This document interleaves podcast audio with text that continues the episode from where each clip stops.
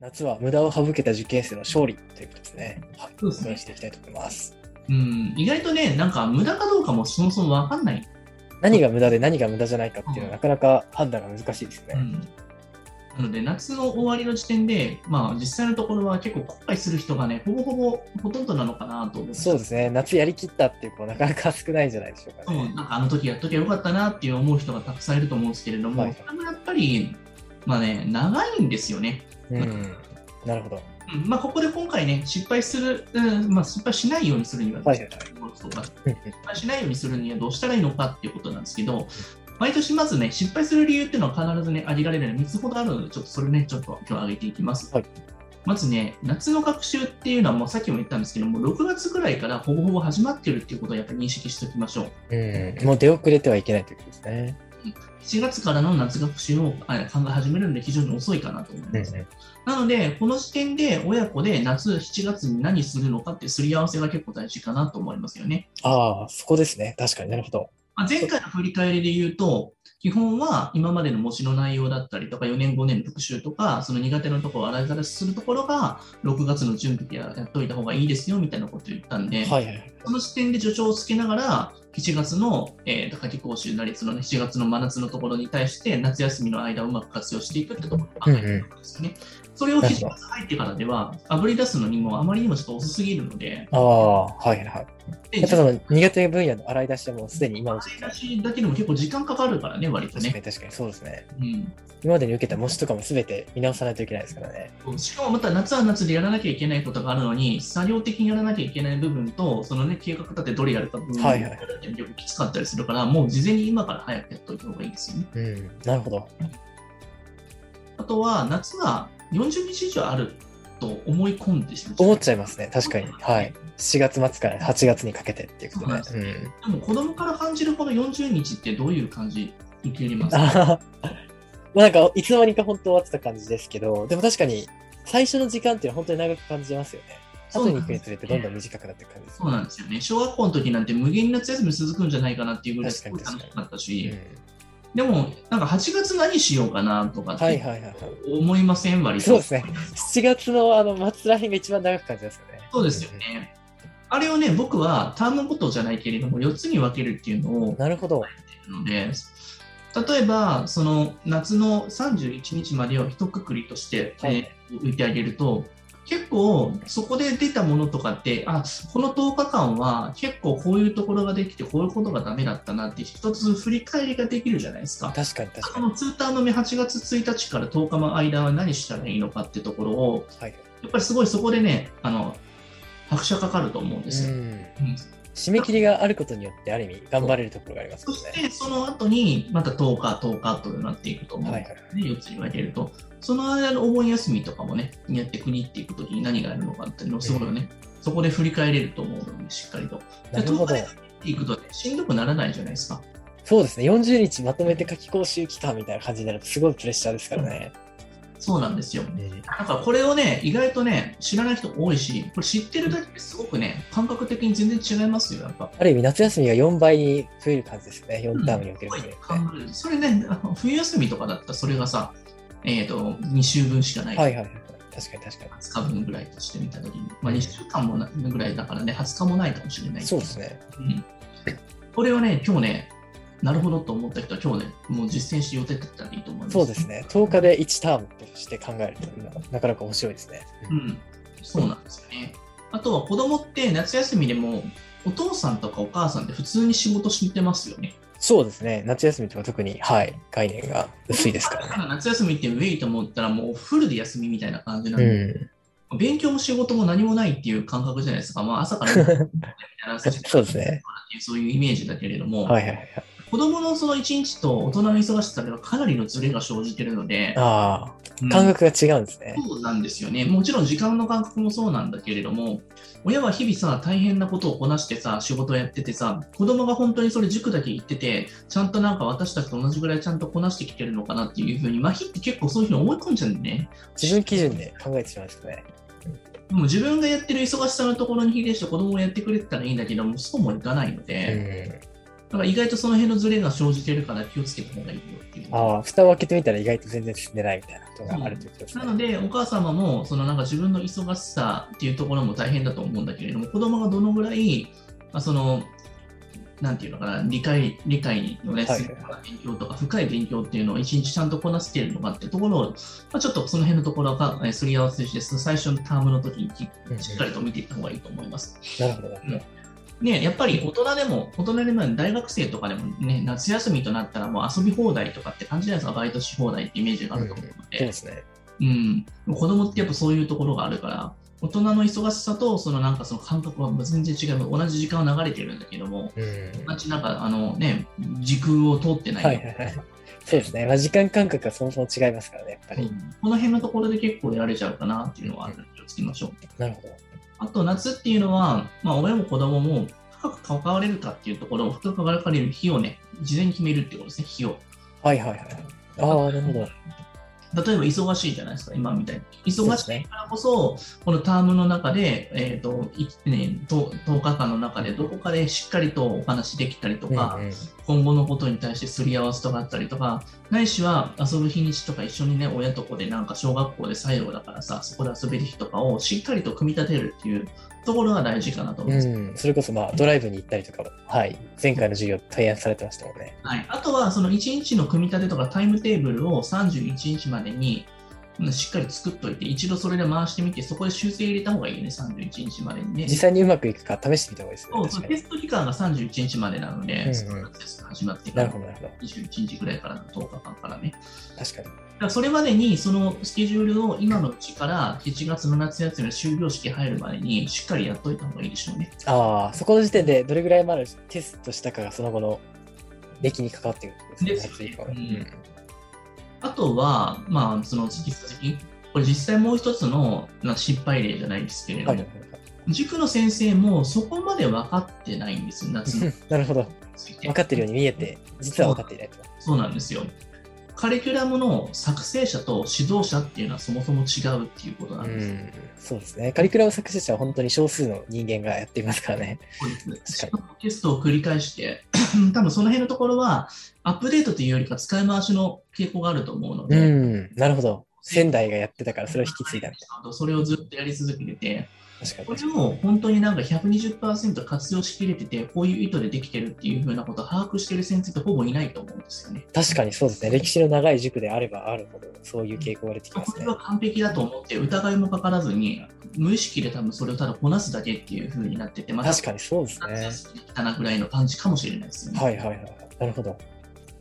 そうなんですよ。まさにその結局はその出題者とそのな筆者の違いぐらいですよね。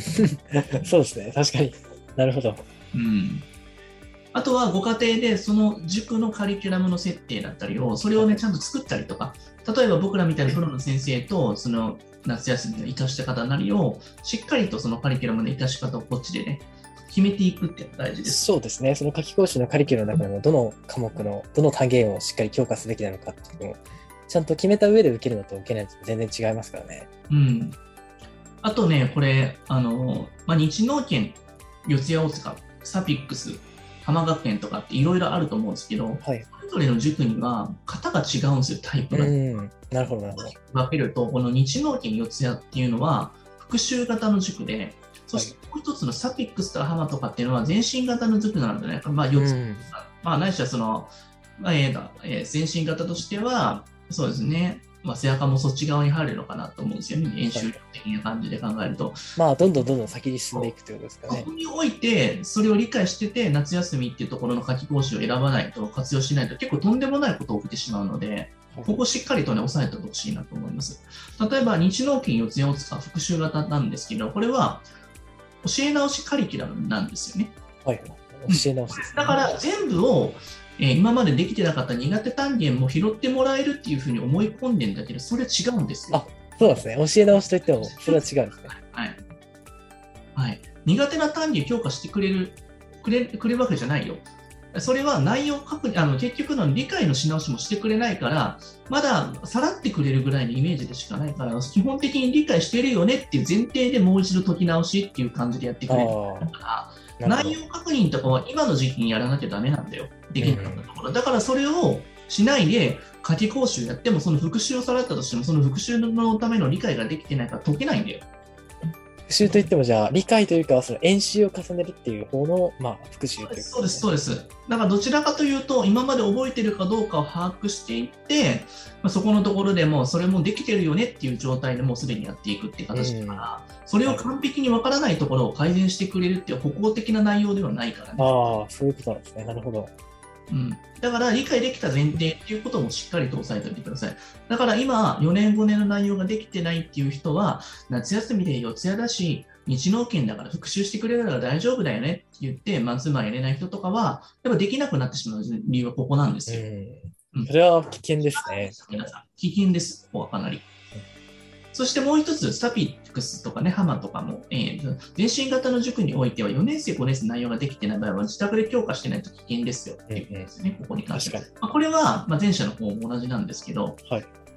例えばここでは全身型っていうのはほぼほぼ3日間ぐらいでその時に塾で習ったことをマスターしていかないと次またどんどん来るのでわからないことがどんどん積み上がにっ積てみ重なっていくと。まあここのところは非常に危険ですよね。そしたらそこの消化がしきれないから消化不良なのでどんどんわからないものが増えていってしまうっていう悪う循ん環になる。夏休み明けはもう地獄ですね。したらそうなんですよ。その都度にやっぱ分からないことを解決できるような先生だったりとか、まあ、塾の先生も忙しいから多分聞くのが大変なので、ここはやっぱプロのマンツーマンの僕らみたいな先生を活用しないと結構大変だし、僕らも結局もう割とそういうのを分かってる人たちが結構意識高い人たちのおかげで結構私たちはもう予定が結構埋まって るんですけどそうもで。すね。まあ、でもそういった先生の取り合いになる可能性があるからさっさとその辺のところに目をつけてやっぱそのなんて補助輪じゃないですけど常にいてくれるような状態の先生をつけておいた方が夏休みは絶対に活用できると思います。やっぱり精神的な安定感が違いますからね。うんうんあとは結構教えたことを再度確認してくれることはやっぱりないっていうことですよね。なので結論から言うとさっきも言ったんですけども7月の31日までに学習サイクルっていうのを確立した状態で、まあ、あの夏季講習行かない人も行く人も両方ともしっかりと作っておく必要がありますよね。うん、その自分が通ってる塾の傾向性をしっかり認識した上で、それに、はい、それを完全に活かせるような形を組み立てるということですね。あとはそもそも子供っていうのは時間がないんですよ。はいはいはい。なるほど。あの SGS において。うんうん、うん。そもそもなんで時間がないと思います子供に時間がない理由。そうですね。まだやっぱり理解するのにも時間がかかるし、それをまた定着して演習するのにも時間がかかりますから、まあ限られた時間ですからね、そうななんくでなっすてしまいますね。そうなんですよ。ここにも書いてるように理解してできるようになるには実は寝かせる時間が必要。カレーライああ、スですよね。カレーライスと同じ。 面白いですね。あれは分かんないけど、食べたら美味しいって。カレーーは本当に一日経った後の方が美味しいですからね、確かに。はその前に出したことダメですよ、腐るんで。いやですね、食中毒になっちゃいますね。はい。なるほど。まあ、それを置いといて、結局のところ寝かさなきゃいけないっていうことなああ、それは本当にわかりますね、確かに。うんんで、なんかその詰める詰めるで焦ってる人とかって、やっぱ定着しないのはそこなんですよね。実際一晩、うんまあ定着するためにサイクルがちゃんとあるんでね。はいはいはい。一晩寝た後の方が記憶って定着したりしますからね、実際に。そうなんですよ。そこのとこでまた寝かして、それにさらに一旦忘れた際にまた思い出すっていう作業をするから、そこで理解が深まって、本当に出す力っていうのが出てくるのかなってはいいうはいはい。ことですよね。なるほど。血肉に変わると。うん、一個一個確認する作業が本当に大事なんですよ、うん。ね。なので今言ったのは本当に格納したものを引き出す時間が必要なので必ずこういったところでただ溶かせるだけじゃなくてそれを考えて理解してもう一度思い出すって繰り返しをやっぱりサイクルずっとそれをやっていくので時間がないのですよね子う供、ん。だから宿題とか塾とかってその辺の先生とかってその辺の時間がないことをあまり理解してないと思うんですよね。ああ、そう、熟成まだ絶対考えてないですよね。そうなんですよね。そもそもその問題が解けないっていうことは理解するまでも追いついてないし思い出すことも格納することすらもできないからう結構かわいそうな状態になってる子が多いんですよん。ね。なるほど。ようやくでも分かったけどテス点数取れないっていう子はこの格納したものを引き出す力その時間をちゃんと置けてないいいサイクルができてないから成績が上がらないです。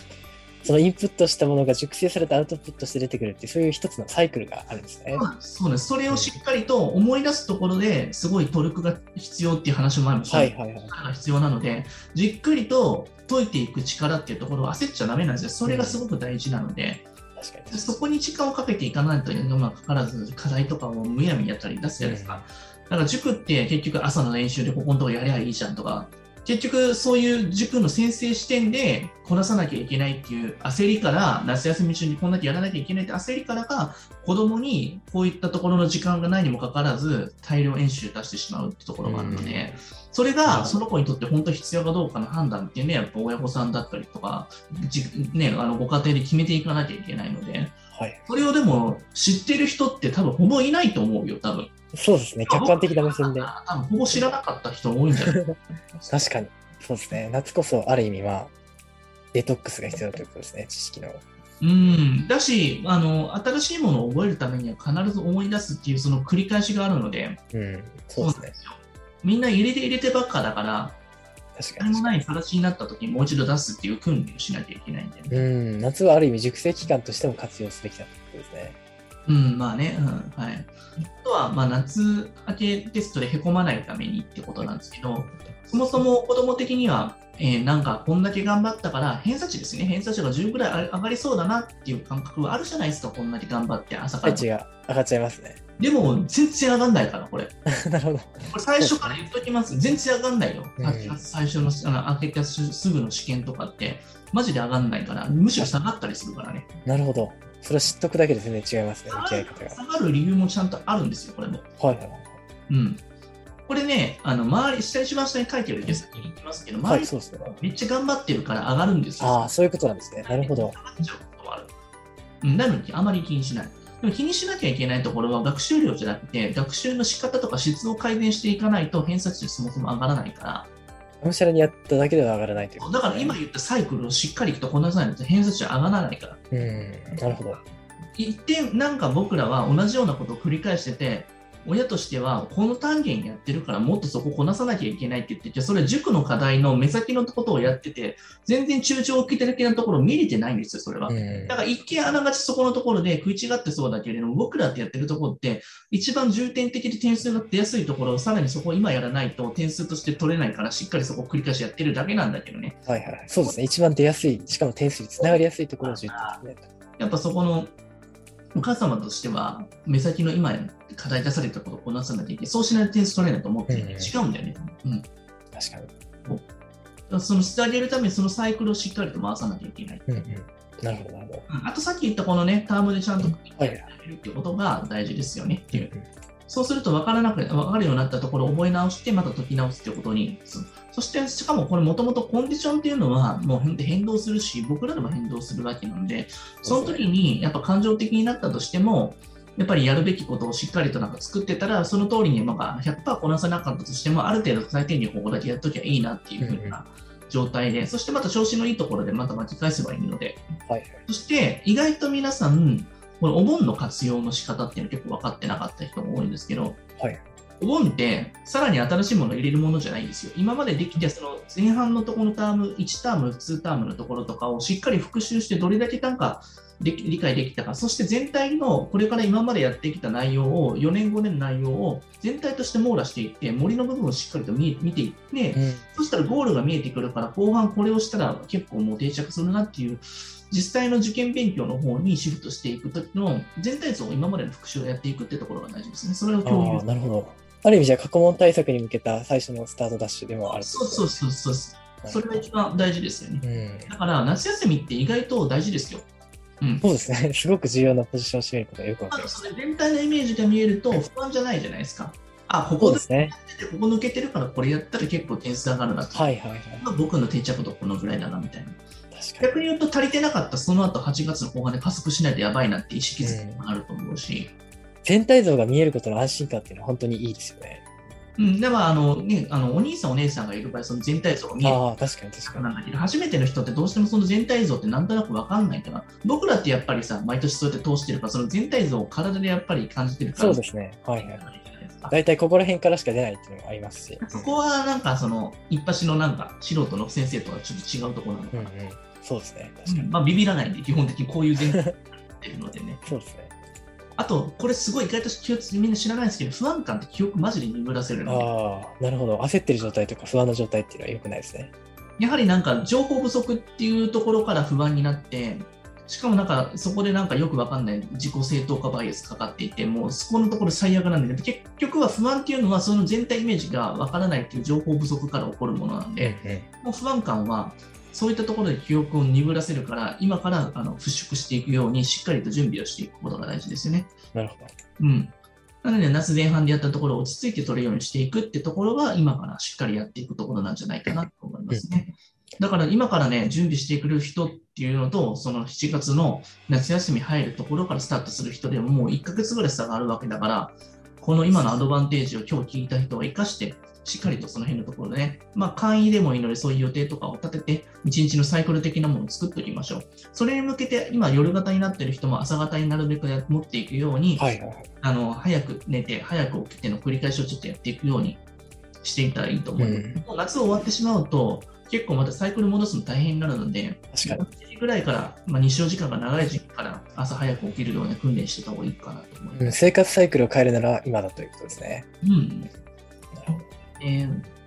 まあ、こんな感じでしょうかね。結構具体的だったと思うので、前回のも振り返って、えーとね、今回のこの2つの話で夏休みの、ね、準備をしていただいたらいいんじゃないかなと思います。かなり具体的なお話を伺ってすごく参考になりました。ああ、よかったですね。はいまあ、あの先生とかもね、この辺のところを一緒にすり合わせしていったらいいんじゃないかなと思いますね、プロのそう先で生。すね。はい。そしたら一旦なんかこういう予定でもいいですかみたいなところで送ってもらって、そしてなんかあの怪しそうなところとかって僕ら指摘していくんで、うんうん、じ実行不可能でところであったりとかですね。そうですね。ここがまずね、なんかあの無理にやりすぎてもそこが定着できるから、しかもなんかあの、一回やって翌日は思い出すってところなんで、新しい単元を翌月にあの翌日にやらない方がいいですよ。だからその普通セットで1日2日でその復習のところでね、ちゃんと設けた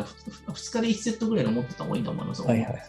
うん、なるほど。それだけその熟成に重点を置くということですね。そうです、そうです。うんでもそれを思っている以上に成果につながるので、うんうん、皆さんその辺のところよく分かってないんでね、そうですよね。塾で成果が上がった理由の大半がその復習がやっぱり足りてないっていうところです、ね翌日のところ同じところやったらいいのになって、俺本当にいつも思って3日ぐらいやったらいいのになっていつも思ってて、確かに確かに。うん、3日ぐらい同じことをやったら大概のこと結構抜けないよね。